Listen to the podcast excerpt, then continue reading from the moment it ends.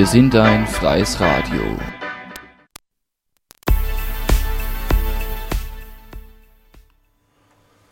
Hallo liebe Zuhörer bei neuer Literatur am Donnerstag hier auf Radio Helsinki 92,6. Wie immer sind eure Gastgeber Norbert Brettenthaler und Lukas Christian. Hallo Norbert.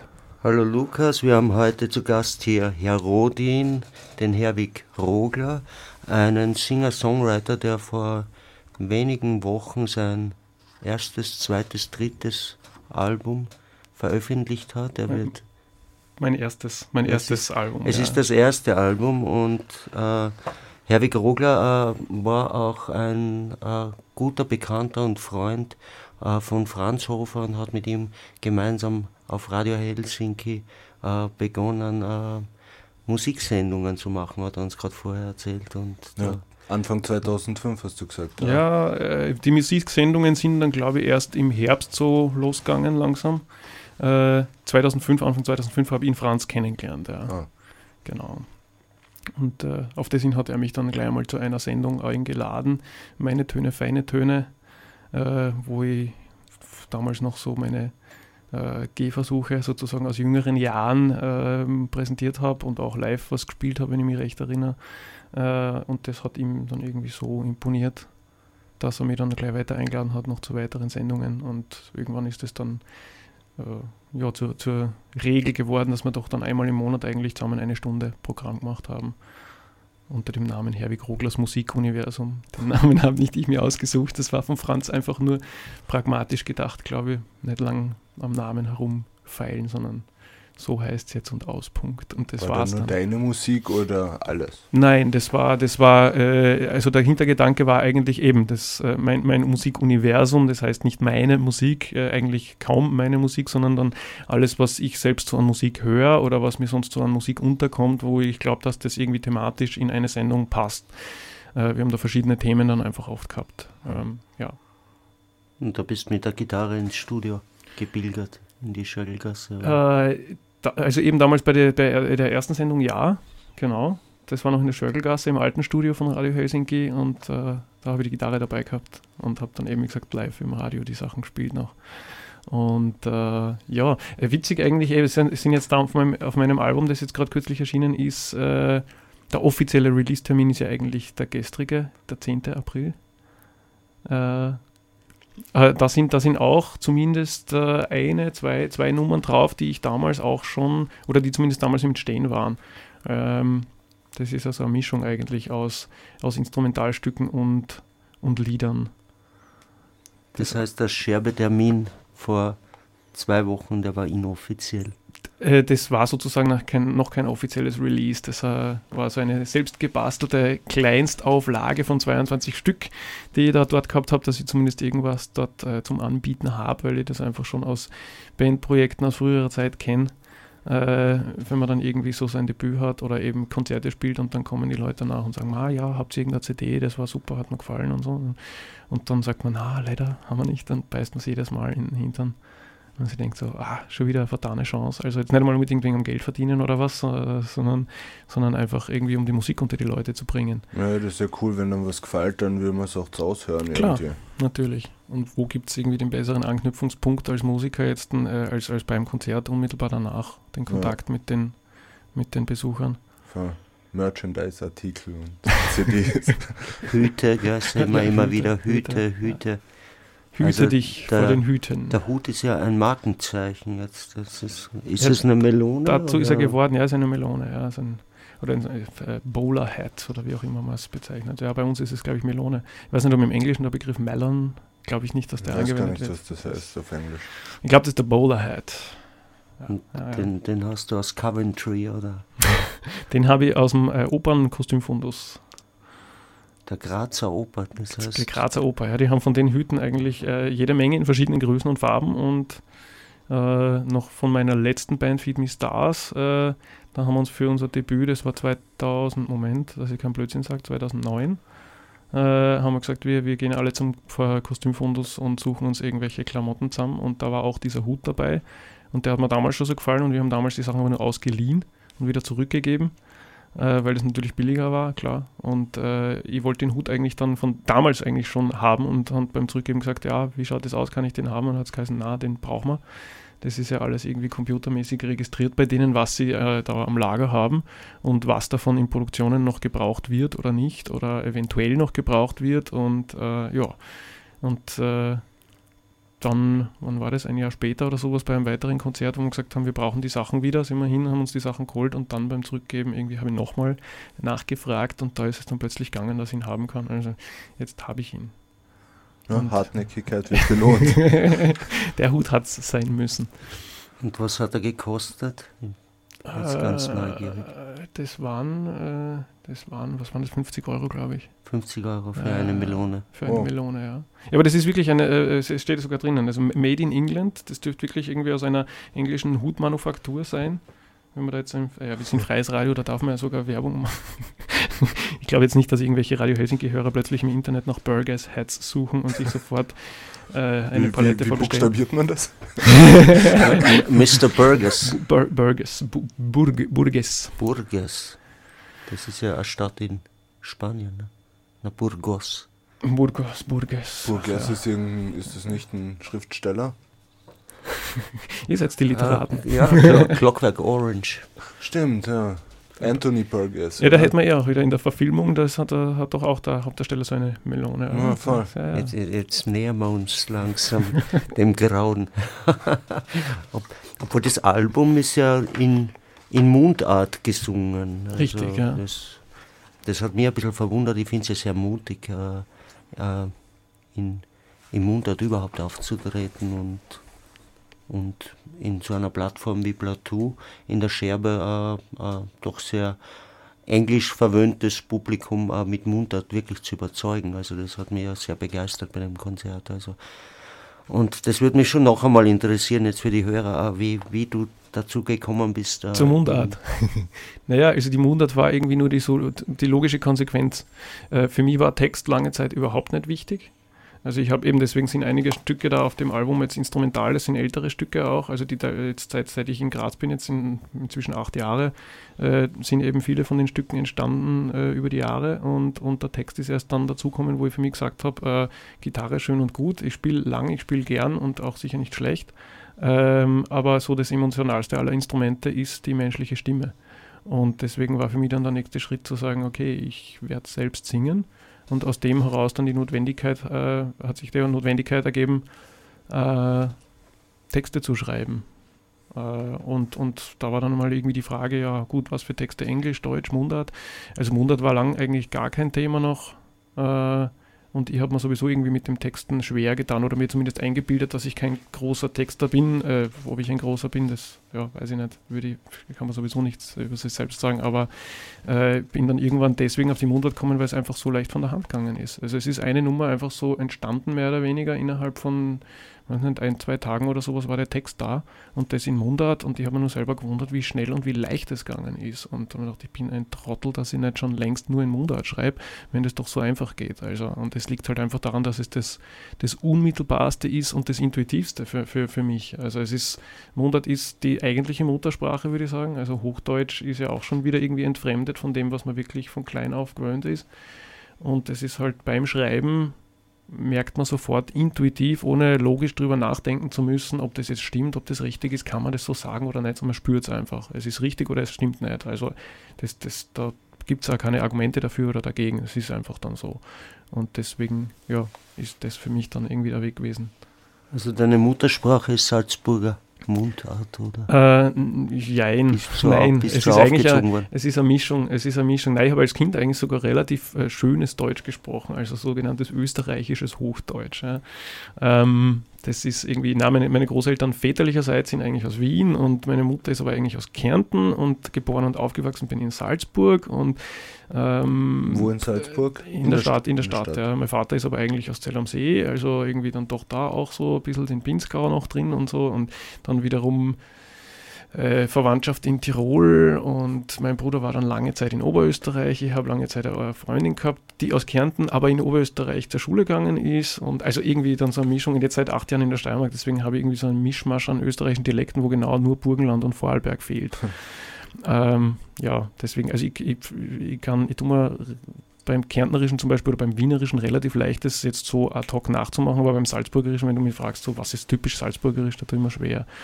Jetzt geht es wieder ein bisschen leichter, weil jetzt im Herbst war ich in Pongau zum, zum mich zurückziehen in Klausur sozusagen, zum Songs schreiben und irgendwie kommt man dann da so ein bisschen wieder in das rein und dann kriegt man wieder so ein bisschen ein Gefühl für die Charakteristik.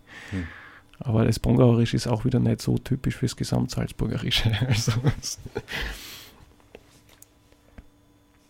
ja, dann würde ich sagen, hören wir gleich mal ein Stück von dir, oder? Ja, bitte gerne. Was wolltest du denn rein? Mai, oh Mai, oder? Ja, oh Mai, oh Mai, oh Mai. Das ist, ist, das ist auch steirisch, ja, würde ich sagen. Das Mai, oh Mai, Mai, oh Mai, oh Mai, oh Mai. Ja, ich glaube, das, das, ist universal österreichisch. Das ist nicht typisch salzburgerisch. Ne? Nicht speziell. Ja, Mai.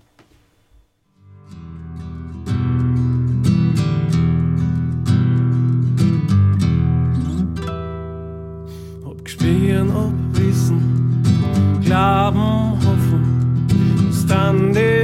Meeren irgendwie das, was sie so täglich schaffen, recht und richtig ist für sie. Ob's das wirklich ist, bleibt offen. Es ist ja grad die Ironie. Mai, ja, Mai, ist das nah, ja, Mai.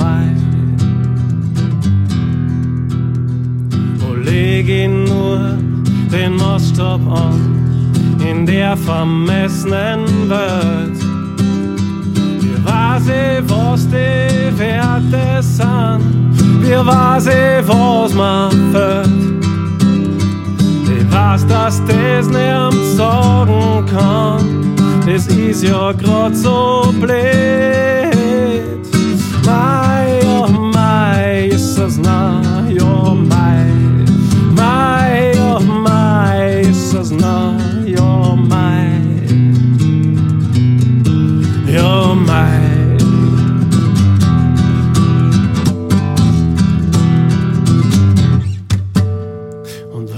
so selten kriegt, was man will, dann nimmt man sich halt, was man kriegen kann.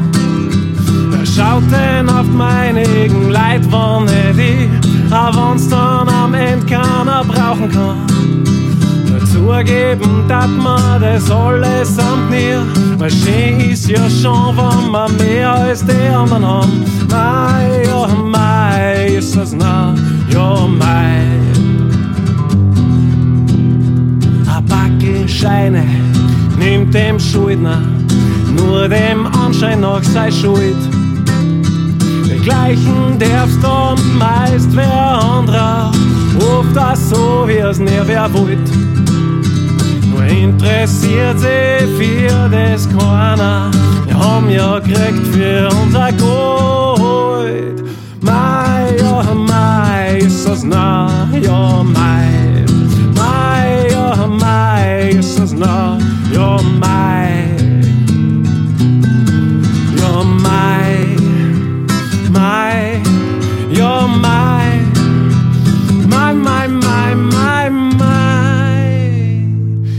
Jesus, no.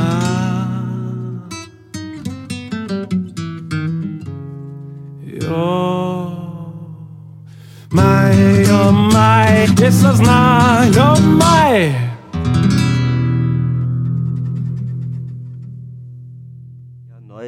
in der Steiermark, Radio Helsinki. Wir haben heute zu Gast hier den Herwig Rogler, Herr Rodin, der sein erstes Album mit dem Titel Rohmüch vorstellt. Rohmüch äh, ist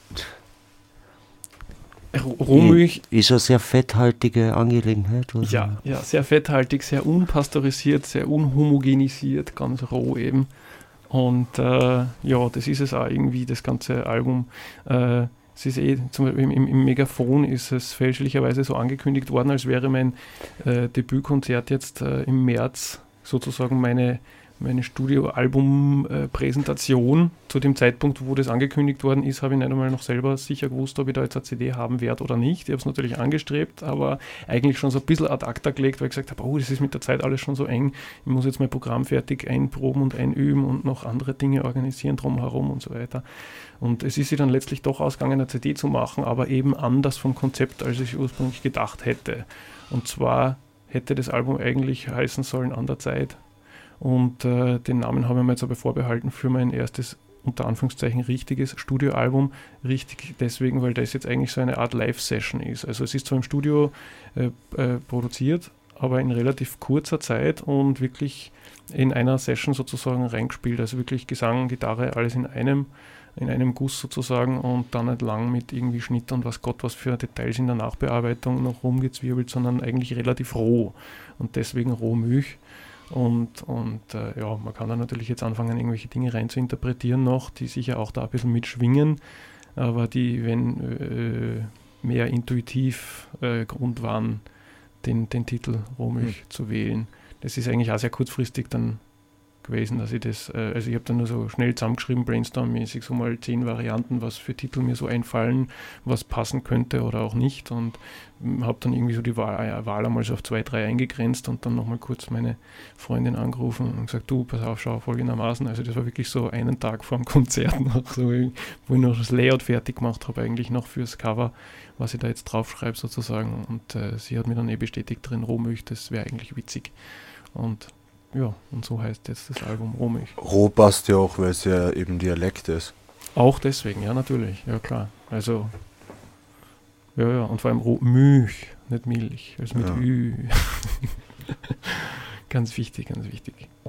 Ah, jetzt, ich bei der, ich habe ja sogar, ich habe jetzt sogar, also es gibt ja für die, diese eigenen Dialektlaute, also fürs A zum Beispiel, das als O ausgesprochen wird im Dialekt, ja. Zum Beispiel losslos, schreibt man eigentlich lass los und sagt aber A und äh, korrekterweise wird das im, im, äh, in der Mundart dann als A mit einem Ringel oben drüber geschrieben. Und das habe ich so auch in die Anmeldung für die, für die Austromechaner eigentlich so reingeschrieben, wo dann der Peter Lessing, der für mich die Anmeldung erledigt hat, äh, gesagt hat, ist das der Ernst? Müsst das wirklich so schreiben? So quasi die, bei der Austromechaner, die finden die, die, also die finden ja den Buchstaben nicht einmal aus ja. dem Computer. Und gesagt, ja, okay, dann schreib's halt, dann schreib's halt mit O, ne? Und dann ja, steht es halt als Loss, so los, sozusagen in der Anmeldung drin. Also hat man da ein bisschen Angst, behördlich vor äh, nein, ich glaube nicht Angst, sondern einfach, das ist nur, nur die Unwissenheit einerseits, äh, wo finde ich diesen Buchstaben, weil auf einer normalen Tastatur findet sich der natürlich nicht. Also wenn man nicht zufällig gerade das Glück hat, eine dänische Tastatur oder holländische zu haben, wo es den Buchstaben regulär gibt, äh, aber im Österreichischen eigentlich, eben, es gibt keine österreichische Computertastatur, es gibt Österreich-Deutsch, aber das ist eigentlich ident mit der deutschen Tastatur. Das heißt, man muss es unter den Sonderzeichen suchen und dann wird schon das schwierig, weil wenn bei der Austromechaner irgendein Sachbearbeiter drin sitzt, dann äh, wird der, glaube ich, nicht den Nerv haben, sich dieses Sonderzeichen rauszusuchen. Und dann ist die Frage, wie schreibt das dann mit A oder mit O und dann ist es mit der Registrierung immer schwierig.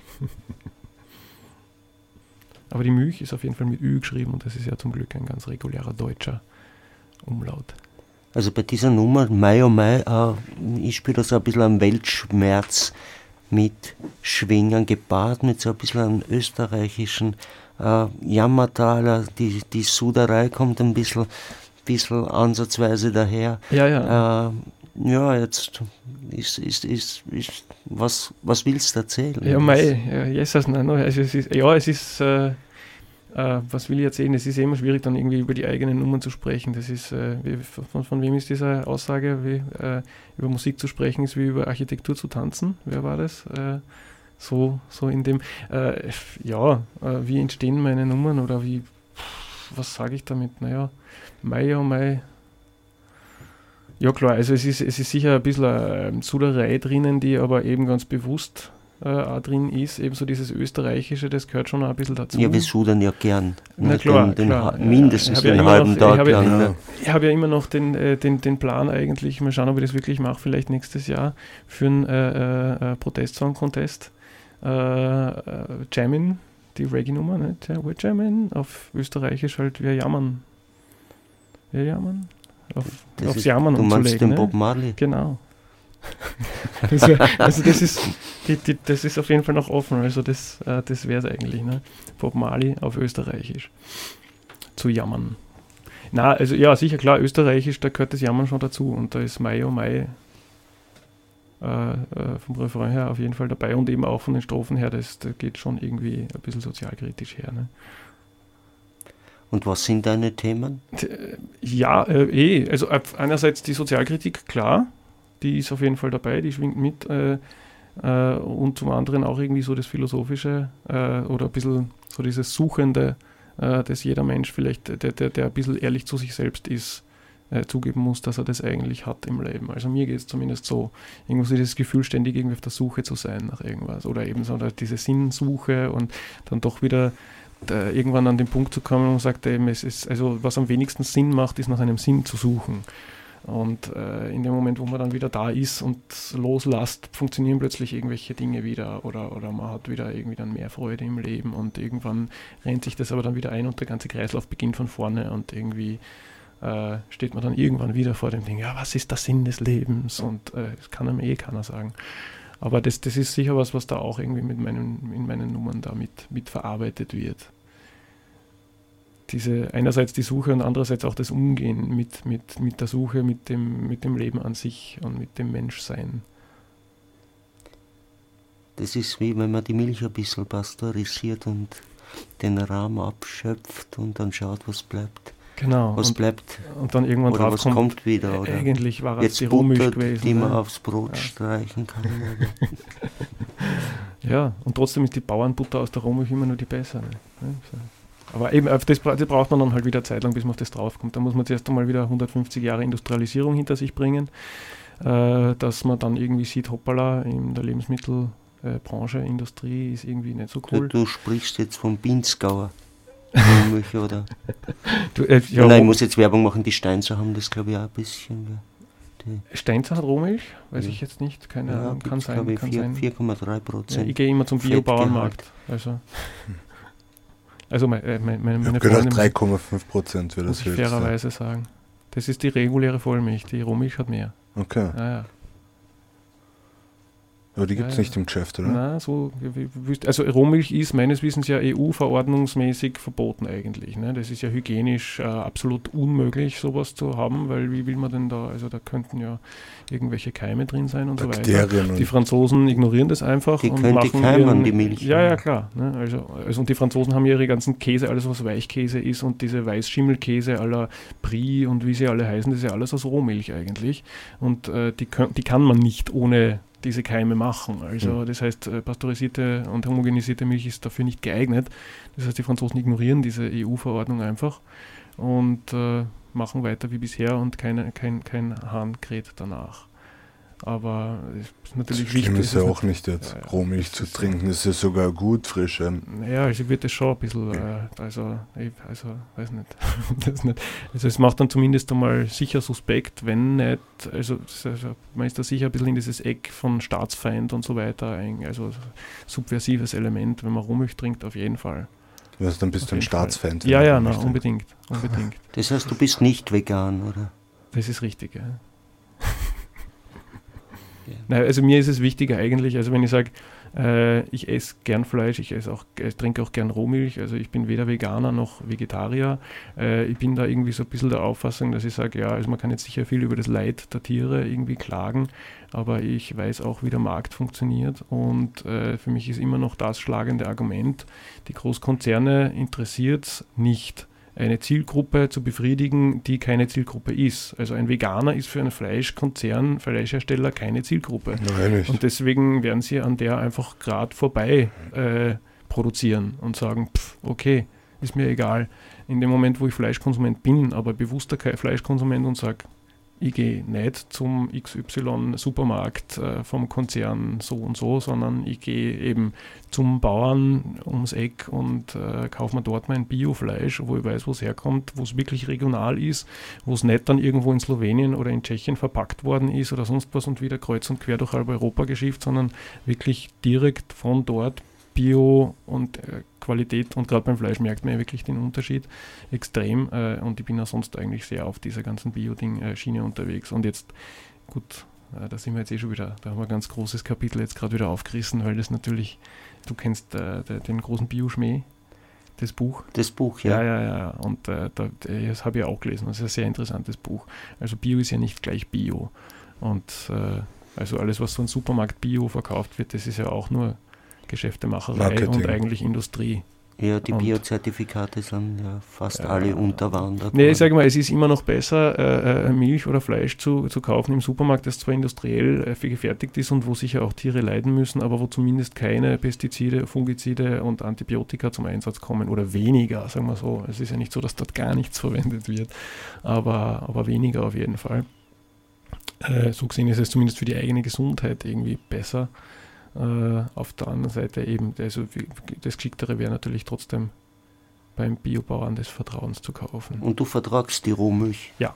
ja. Weil es wird ja immer wieder behauptet, äh, klassische Rohmilch äh, ja, löst die unheimlichsten äh, Krankheiten, Blähungen und so weiter aus. Also, dass man Kindern keine Milch mehr geben soll. Ja, so ja, na klar. Und es ist auch so, also es ist ja quasi wissenschaftlich, also ich sage quasi dazu, weil es halt leider nicht wirklich zutrifft, äh, so dass Kinder, die in ihrem Leben nie Rohmilch getrunken haben, natürlich weder Allergien haben, noch irgendwelche Hautprobleme, Ausschläge, Neurodermitis. Das kommt ja nur bei Kindern vor, die Rohmilch trinken, ausschließlich. Das war jetzt sozialkritisch betrachtet, oder? Das war Sarkasmus. Das war oder? Sarkasmus, ja. ich suche da den Text auf dem Album, das könnte Heimat heißen, oder? Du, du, suchst, du suchst deine Heimat? Ja, ich glaube, wir suchen alle ein bisschen eine Seelenheimat, oder? Ja. Hast du sie gefunden hier in Graz? Äh, jein. jein. Also mir gefällt es in Graz sehr gut an sich, aber mich wird es nicht ewig hier halten. Was aber mehr den Grund hat, dass es eigentlich egal ist, welche Stadt. Also ich, ich möchte einfach äh, von der Stadt weg auf lange Sicht. Aber Heimat ist, ist ja ein Begriff, der irgendwie mich lange überhaupt nicht tangiert hat. Äh, und, und eigentlich auch erst so über die letzte, wie soll ich sagen, so über die letzten ein, zwei Jahre irgendwie mehr ein Begriff für mich worden ist, wo ich gesagt habe, was, was ist das eigentlich für mich? Und so ist die Nummer auch entstanden jetzt. Äh, die, die ist ja relativ frisch. Die ist ja erst im Jänner, ja, im Jänner diesen Jahres habe ich die geschrieben. Das ist Frischmilch, ne? Das ist Frischmilch, ja. Auch Rohmilch, ja. Okay. Hormat.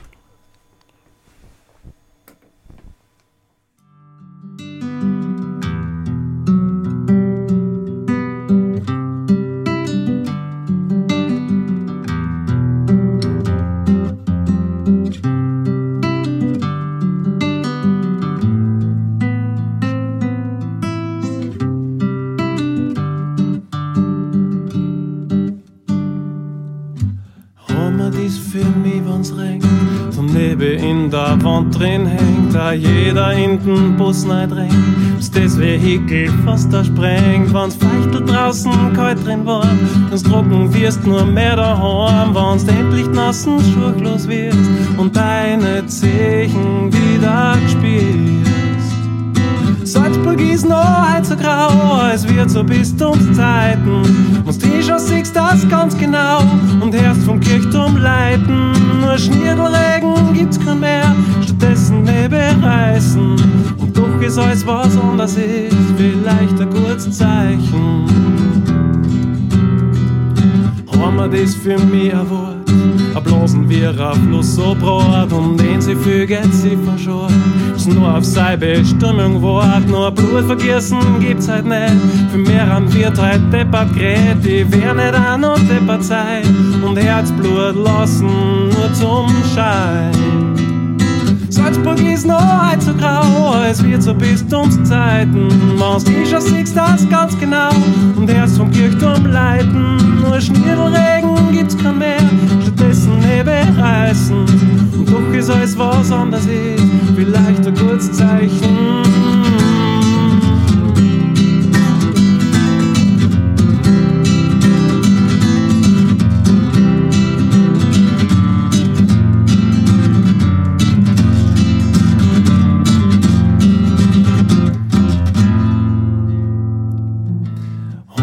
Ist für mich ein Ort, der ganz tief in mir drinnen wart, bis außen um das Leben passt. Uns wurscht, wie weit das drast, nur jetzt ist noch keine Zeit dafür. Nur krieg ich allweil kalte Knie, so sehr ich die ab bei mir gespielt und was du kehrst zu mir. Ist noch halt so grau, es wird so bis zu Zeiten. Aus Tischer siehst das ganz genau und erst vom Kirchturm leiten. Nur Schniedelregen gibt's kein mehr, stattdessen Nebel reißen. Doch ist alles was anderes ist vielleicht. Oh, Salzburg ist noch halt so grau, es wird so bis zu uns Zeiten. Aus Tischer siehst das ganz genau und Herz vom Kirchturm leiten. Nur Schniedelregen gibt's kein mehr, stattdessen Nebel reißen. Doch ist alles was anders ist. Und doch ist alles was anders ist. Und doch ist alles was anders ist. Vielleicht ein gutes Zeichen.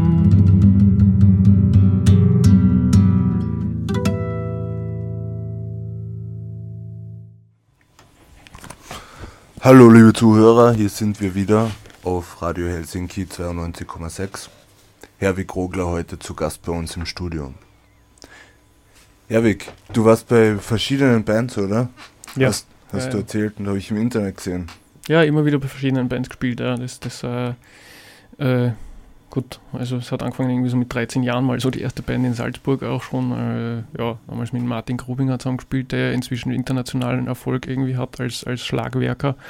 Äh, was ihm ja zu, zu, zu beglückwünschen ist. Äh, und, und später dann auch äh, während meinem Studium und, und wie ich dann nach Graz gekommen bin, auch äh, bei, bei damals noch Nebula Cosmica, jetzt inzwischen Modular Nation. Also das sind äh, Ricardo Pass und, und Heinz Wallner, die zwei, die da irgendwie Mastermind sind, seit, seit, seit, weiß nicht, die spielen glaube ich seit 15 Jahren inzwischen zusammen oder so, oder sicher schon über 10 Jahre auf jeden Fall, haben immer zusammen Musik gemacht, irgendwie immer unter anderem Namen, aber, aber die, die zwei waren immer der Kern und Modular Nation als solches jetzt schon seit einigen Jahren und äh, mit denen habe ich eben auch zusammen gespielt, auch mal mit ihnen irgendwie dann produziert. Also sprich, ich bin ja sonst hauptberuflich eigentlich Tontechniker und äh, bei mir im Studio bei ihnen, also ihr erstes Album gemischt. Und, und was habe ich sonst noch? Ja, es waren einige, einige Bandprojekte über die Jahre. Bei Millions of Dreads habe ich gespielt, auch in den Anfangszeiten noch. Und äh, ja, genau, da kommt, da kommt einiges zusammen über die Jahre. Aber irgendwann war der Punkt, wo ich, wo ich gesagt habe, ja, Band ist, äh, ist eine schöne Sache, äh, wenn es denn funktioniert. und zwar langfristig funktioniert. Und das war halt bei den meisten Bands, äh, Millions of Dreads ist da eher ein bisschen Ausnahme. Äh, da bin ich mir aus Zeitmangel dann eigentlich ausgestiegen. Ähm, Weil die jetzt schon ziemlich bekannt sind, viel rumfahren. Äh, nein, das war damals eigentlich mehr das. Ich habe damals parallel dazu noch äh, Soulbänder gehabt. Das war ein Projekt mit einem Freund äh, zusammen, äh, mit dem Kurt Wallner, der inzwischen in Wien ist. Und äh, ja, begnadeter Sänger, aber mit dem es dann äh, eben auch nicht lange funktioniert hat, leider. Aber das war irgendwie noch mehr so das Herzblutprojekt sozusagen. Und ich habe dann irgendwie gesagt, ja, zwei Projekte äh, parallel in der Intensität sozusagen zu fahren, ist mir eigentlich zu viel und zu anstrengend. Und eines davon muss ich lassen. Und nachdem eben zu dem Zeitpunkt für mich Soulbänder äh, mir doch näher gestanden ist, äh, auch musikalisch, äh, äh, habe ich mich dann dafür entschieden und Millions of Dreads sein lassen. Aber irgendwie immer noch zusammen, also mit dem Peter Lessing von Millions of Dreads bis heute noch einen sehr guten Kontakt. Den Moment sitzt er gerade mit ein paar Musikern bei mir im Studio und probt. Ja. Äh, ja, genau. Also eben die, die Zusammenarbeit in irgendeiner Form hat sich dann eigentlich immer wieder ergeben, auch mit den unterschiedlichen Leuten.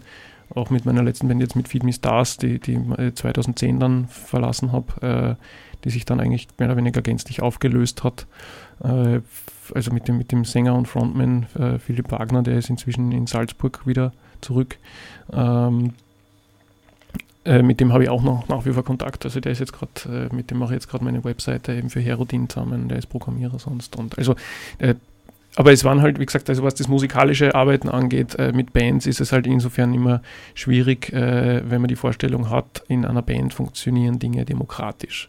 Das mag in seltenen Fällen wirklich zutreffen und mag in seltenen Fällen wirklich funktionieren, aber gerade von Peter Lessing eben, Millions of Dreads, habe ich da einiges gelernt auch. Äh, äh, der, der, der Millions of Dreads ja wirklich quasi alleine mal angefangen hat äh, und die Songs anfangs alleine geschrieben hat und dann mit Musikern zusammen sozusagen doch eine gewisse Art von äh, liberaler Diktatur geführt hat äh, und, und sicher auch bis heute noch der, der, die treibende Kraft dahinter ist, äh, aber inzwischen halt einfach irgendwie äh, zumindest ein paar Musiker um sich äh, hat. Also der, der Klaus Fürstner, der Schlagzeuger zum Beispiel, ist jetzt seit Jahren schon dabei und eigentlich fixer Bestandteil und auch organisatorisch fest äh, eingespannt.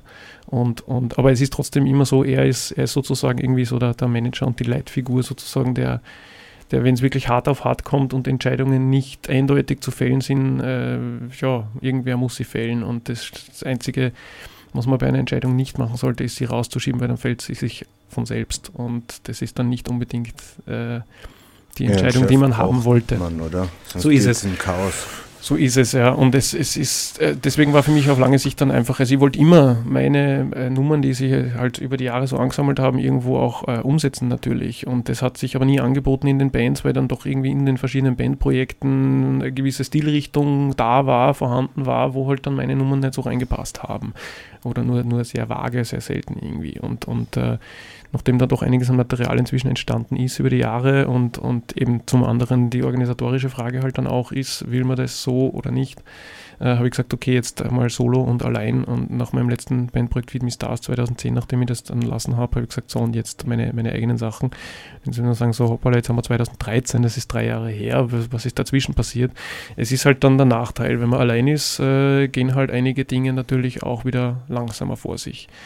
Ähm, aber es ist natürlich langes, lang, auf lange Sicht gesehen für mich trotzdem erstrebenswert, mit Musikern zusammenarbeiten, äh, zu arbeiten. Aber es ist für, für den Anfang, sage ich jetzt mal, also jetzt gerade da an dem Punkt, wo ich jetzt stehe, ich habe jetzt mein erstes Album, ich habe eine gute Stunde Programm für, für zum Live-Spielen, äh, ist, es, ist es logistisch, organisatorisch wesentlich einfacher, fangt damit an, wenn mich irgendjemand fragt, der Veranstalter, äh, ob ich an dem und dem Termin Zeit hätte zu spielen, da brauche ich nicht lang rumtelefonieren, irgendwelche Musiker fragen, löchern, äh, du, wie, wie es aus, hast du da Zeit? Und äh, sondern ich kann einfach gleich direkt vom Fleck weg sagen, habe ich Zeit? Nein, oder doch, wie auch immer, ich kann zusagen. Es ist auch von der Gage her einfacher, wenn ich sage, ich bin alleine unterwegs, ich und meine Gitarre, ja, sind halt äh, 200, 300 Euro zumindest was. Ja, und wenn man dann zu dritt, zu viert ist, ist das halt wieder nichts. Ne? Also das ist halt, ja, ja äh, also es ist für gerade, wie gesagt, in dem Stadium, wo ich jetzt bin, ist es wesentlich einfacher, leichter, äh, auch wenn manche Dinge vielleicht länger dauern. Äh, aber auf lange Sicht steht es für mich außer Frage, dass ich mit Musikern zusammenarbeiten möchte und, und wirklich auch mit Band arbeiten möchte. Aber dann ist das was anderes, weil ich sage, das ist Herodin, das ist mein Projekt,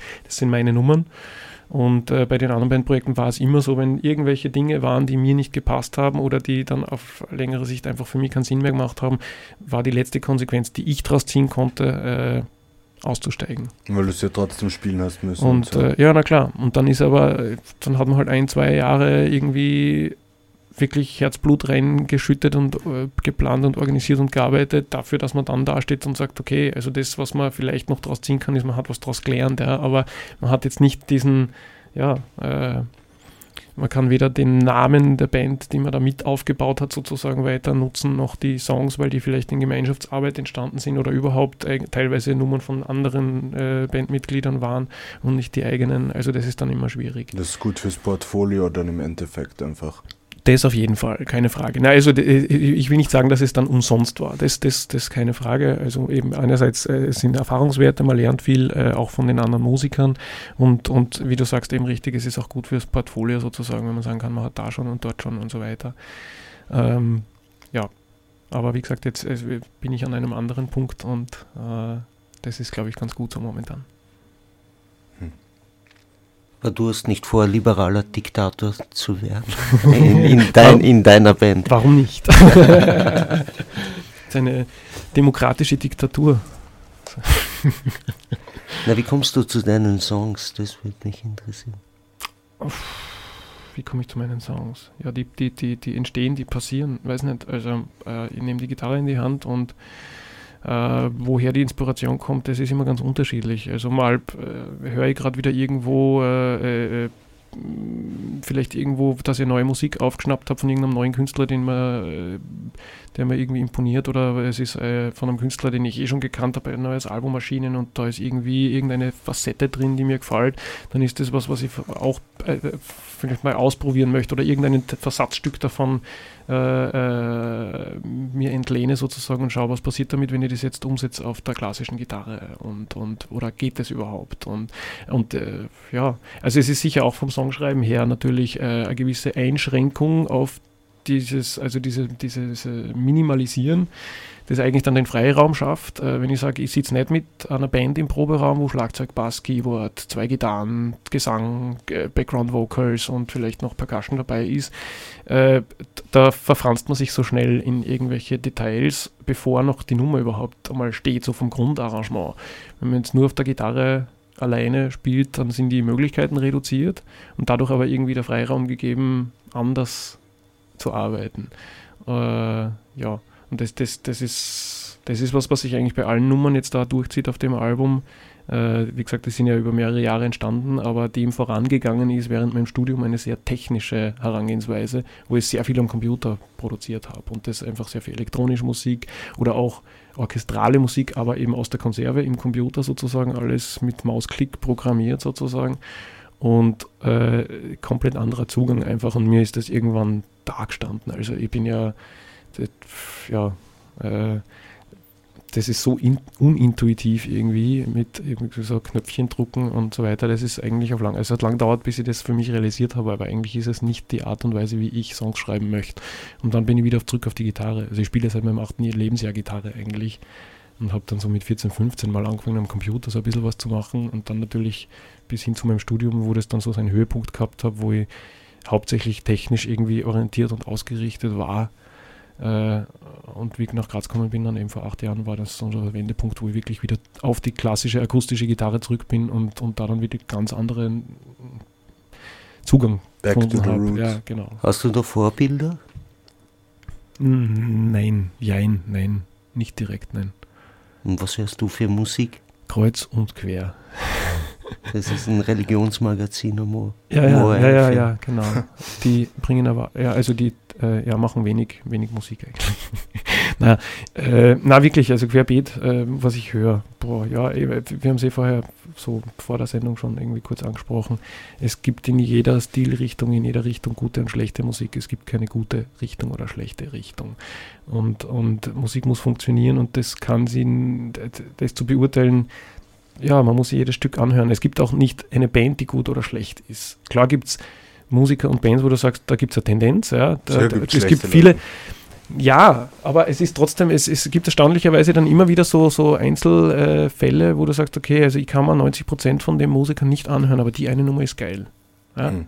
Also und umgekehrt aber auch. Also wo ich sage, hey, wow, ja, äh, sei es jetzt David Bowie oder wer auch immer jetzt irgendwie, also wo ich sage, wow, also die meisten Sachen von dem taugen mir wirklich, aber so einzelne Sachen, da hat er aber ordentlichen Gatsch gegriffen. Also das, das gibt es beides, das gibt es überall. Also es gibt es auf Musiker und Bands bezogen, das gibt es auf Stilrichtungen bezogen und irgendwann habe ich mir das aufgehört, so in, in diesen Richtungen zu denken. Äh, ja, ich also war gestern früh in einem Kaffeehaus und da läuft von unserem bekannten Austropopper Wolfgang Ambros dieser Song äh, gezeichnet fürs Leben. Mhm. Ja. Und da haben wir gedacht, eigentlich eine geile Nummer, ne, weil du das so ansprichst. Wobei mir nicht alles gefällt. Ne? Ja. Von Amboss oder auch, vor allem die Austropop-Geschichte ne, gezeichnet ist mit ganz, ganz dubiosen äh, Songs, die man, die man eigentlich gar nicht mehr hören will, äh, gibt es dann wieder solche Perlen, die, die plötzlich äh, Unsterblichkeitscharakter haben. Ja. Und es kommt auch immer auf den Kontext nochmal an. Also äh, in was für einer Stimmung bin ich selbst gerade? Äh, höre ich das in der Früh, höre ich das am Abend, höre ich das nebenher oder höre ich es wirklich konzentriert hauptsächlich? Höre ich zum Autofahren? Ist es in irgendeinem Film als Filmmusik dabei? Und äh, das ist sowieso nochmal ein ganz eigenes Thema. Das ist ganz so spannend, dass auch Filmmusik ist auch was, was mich mit dem eigentlich eine Zeit lang während meinem Studium vor allem auch beschäftigt habe. Und das ich, ich würde wahnsinnig gerne mal wirklich für so einen kompletten Spielfilm die, die Filmmusik machen. Also ich habe mal so ein Projekt gehabt, auch einen Spielfilm, wo ich es dazu machen hätte sollen. Ich habe auch einige Stücke dafür schon geschrieben gehabt. Also wirklich so orchestral mit Soundtrack und so. äh, die, die, aber dann letztlich nicht zum Einsatz kommen ist. Also da hat es dann halt irgendwie Streitereien gegeben zwischen Produzenten und äh, Crew und ja, das ja schon einige Jahre Sachen her. Aber es ist insofern spannend, die Filmmusik, als dass Filmmusik eine rein funktionale Musik ist. Äh, da gibt es kein richtig oder falsch, da gibt es kein, so muss man das machen, so moduliert man da, und, sondern es ist einfach nur, wenn ein Ton ausreicht, auf der Geige zum Beispiel, ja, um irgendeine Szene zu untermalen, dann ist dieser Ton ausreichend. Dann geht es nicht darum, komplex zu sein, da geht es nicht darum, genial zu sein im, im, im musiktheoretischen Sinne. Äh, und was Gott, boah, ja, hört er da diesen äh, äh, äh, verminderten Septakkord an, wow, ist der nicht geil. Also um das geht es nicht, sondern es geht nur darum, funktioniert die Musik oder nicht. Es ja. muss zusammenspielen. Ganz irgendwie. genau, ganz genau. Und äh, ja, wenn eine Nummer, die, die ich mir so nie anhören würde, im Zusammenhang mit einer Filmszene, aber genau das unterstreicht, was der Film an dem Punkt erzählen will, dann funktioniert sie. Weil wir früher geredet haben über Uhrwerk Orange, ja. Beethoven. Ja. Die neunte Symphonie, die kommt da voll raus und ja. sonst und das ist okay, Beethoven, aber da krass. Es ist der Kontext, ganz also genau. Und so ist es auch. Schlafes Bruder würdest du nicht komponieren, so wie das der Hubert von Geusser Spannende Sache. Also ich ne? finde es äh, super, super Arbeit auch. Also aber keine Konzept, Frage. Ne? Naja, ja, okay. Das, äh, es hat jeder seine andere Herangehensweise. Also wie gesagt, das ist dann eben letztlich die. Und Schlafes Bruder, da hat halt die Musik im Film auch nochmal eine andere Rolle. Also da ist ja sozusagen eigentlich auch äh, Darsteller die, die, die Musik ist mehr als nur Beiwerk. Die Musik ist mehr als nur funktional, sondern sie ist wirklich auch äh, thematisiert im Film. Und das ist dann natürlich immer noch einmal eine andere Nummer. Übrigens ein super Film in dem Zusammenhang, Once. Kennst du vielleicht?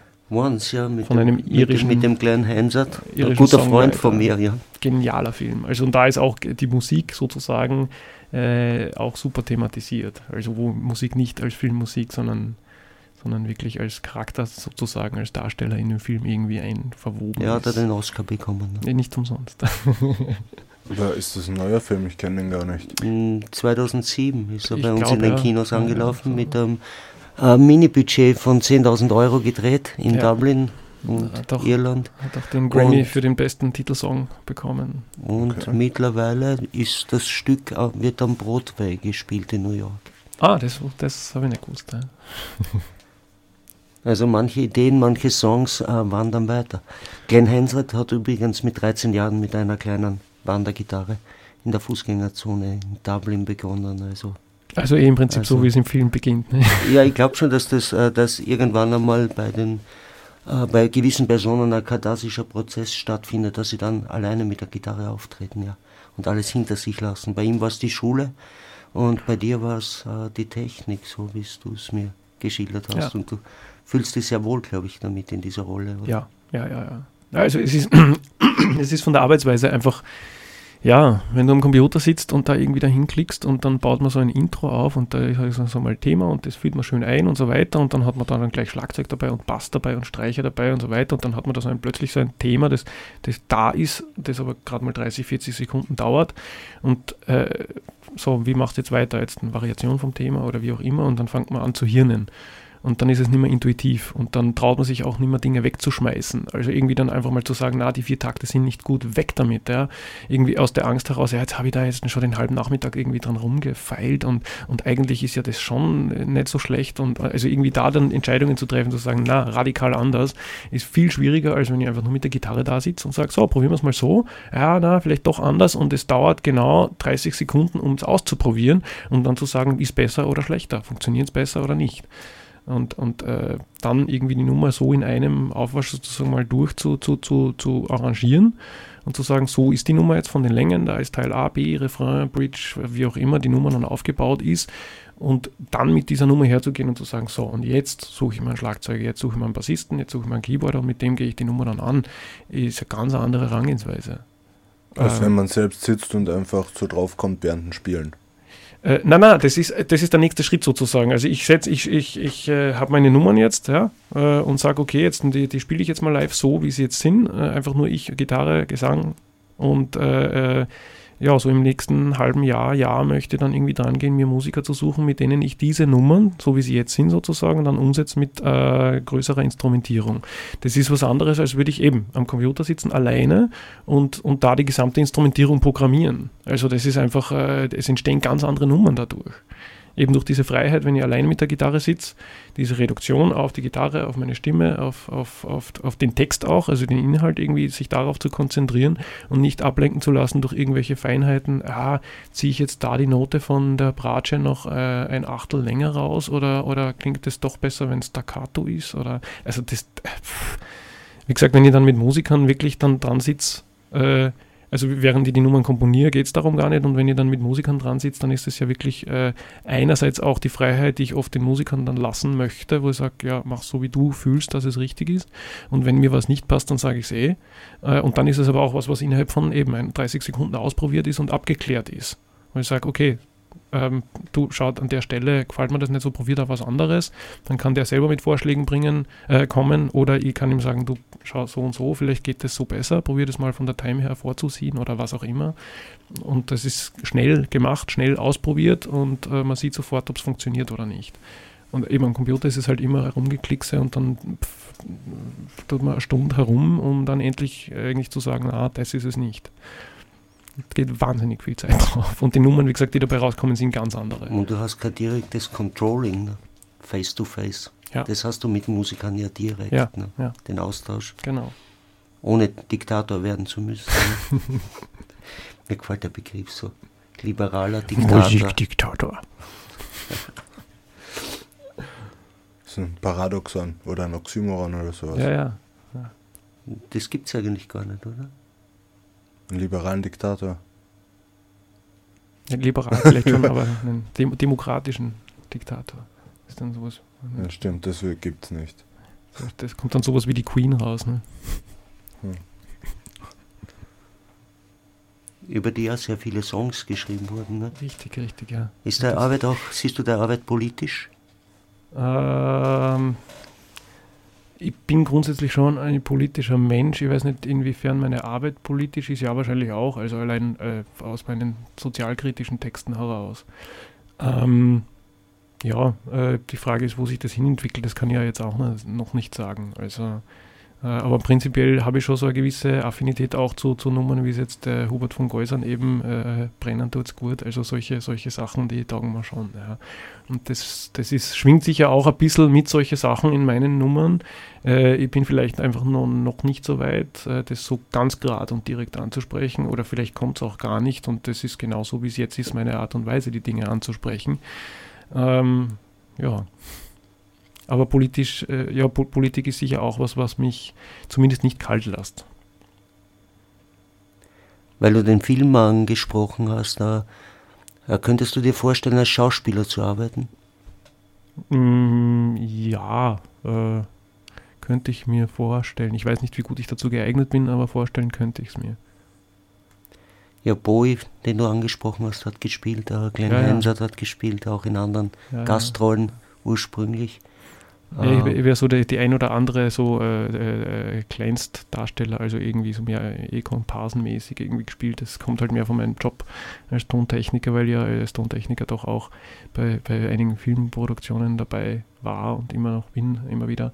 Äh, und da dann oft ja irgendwie aus Ermangelung an an Leuten sozusagen, ja, da braucht man vielleicht noch wen, der da im Hintergrund, aber Ton haben wir jetzt bei der Szene eh nicht, äh, äh magst du da weil schnell? und dann läuft man da halt irgendwo im Hintergrund durch die Szene. Oder wir haben auch schon so Sachen gehabt wie, äh, äh wir haben, wir haben eine Einstellung gehabt, Kameraeinstellung, die ganz weit und offen war. Und ich habe aber den Ton natürlich da irgendwie möglichst klar gebraucht und das Ganze draußen an einer Straße, wo viel Verkehr war. So, wie machst du das jetzt? Äh, mit Mikrofon kommst du gar nicht so nah dazu hin. Äh, das heißt, ich habe mich einfach mitten in die Szene gesetzt. Ich bin dort bei der, das war so eine Bushaltestelle und äh, die Hauptdarstellerin hat auf den Bus gewartet. Ne? Und ich habe mich dort einfach auf die Bank gesetzt und habe meine Kopfhörer aufgehabt, sitzt halt irgendjemand auf der Bank, wartet auf den Bus und hört Musik. Ne? Also den Rekorder so hinter mir im Rücken versteckt irgendwie und das Mikrofon auch so hinter der Bank raus und, und so habe ich den Dialog mitgeschnitten. Also, und da bin ich nur einmal so kurz im, im, Kameraschwenk sozusagen, aber das ist eben eine sehr weite Kameraeinstellung gewesen und da bin ich dann mit Mikrofon und Kopfhörern mitten in der Szene drin, ohne dass es irgendwem auffällt. Sowas, sowas gibt schon, ja. Aber das fällt noch nicht unter Schauspielerei, glaube ich. Ja, nicht.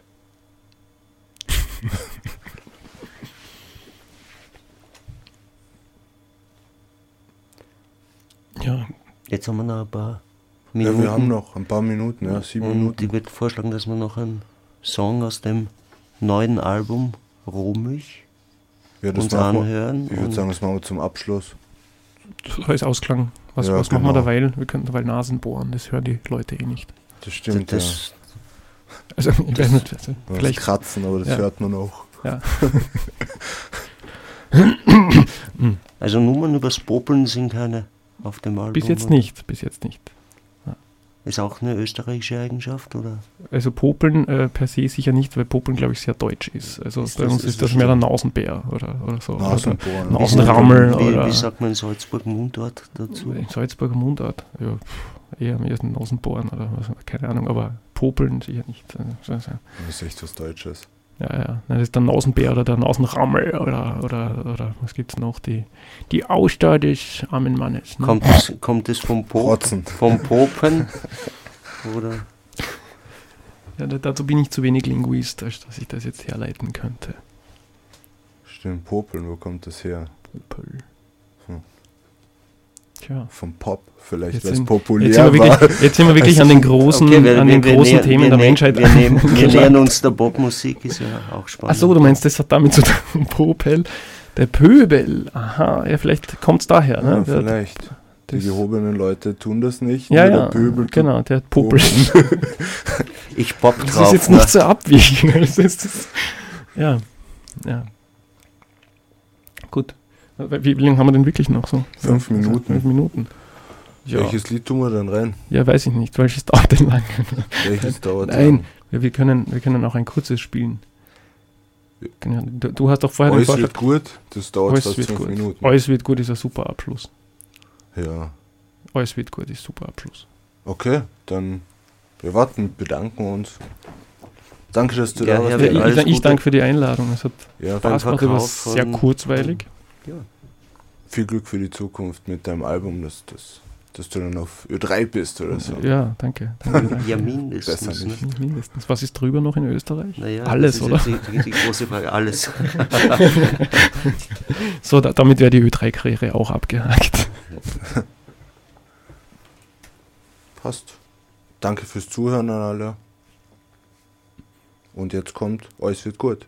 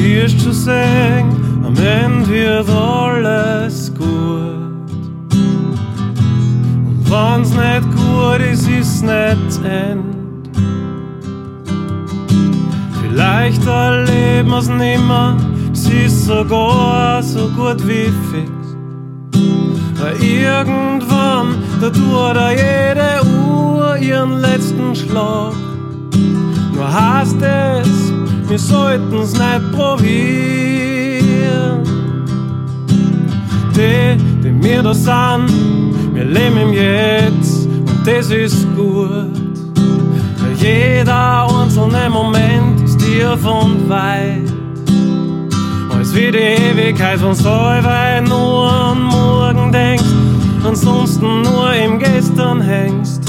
Wird irgendwann die Flammen ausgehen.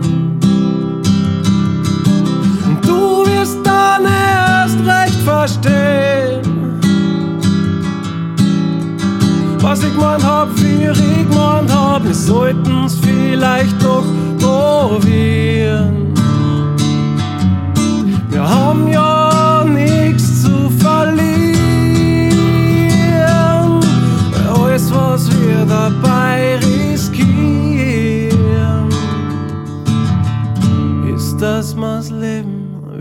spüren.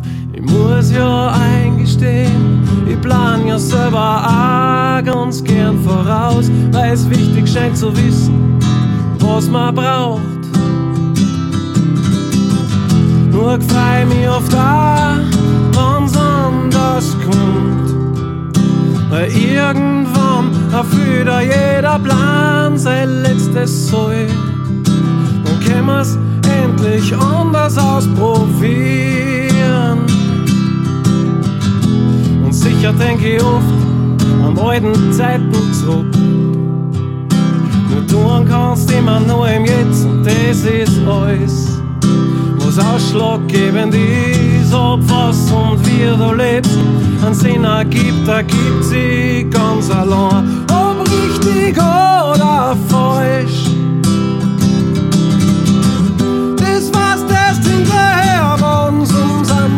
Jahr und das auch nur vielleicht. Vielleicht schon möglich, wer weiß denn das schon so genau? Und seit halt am Ende nur ein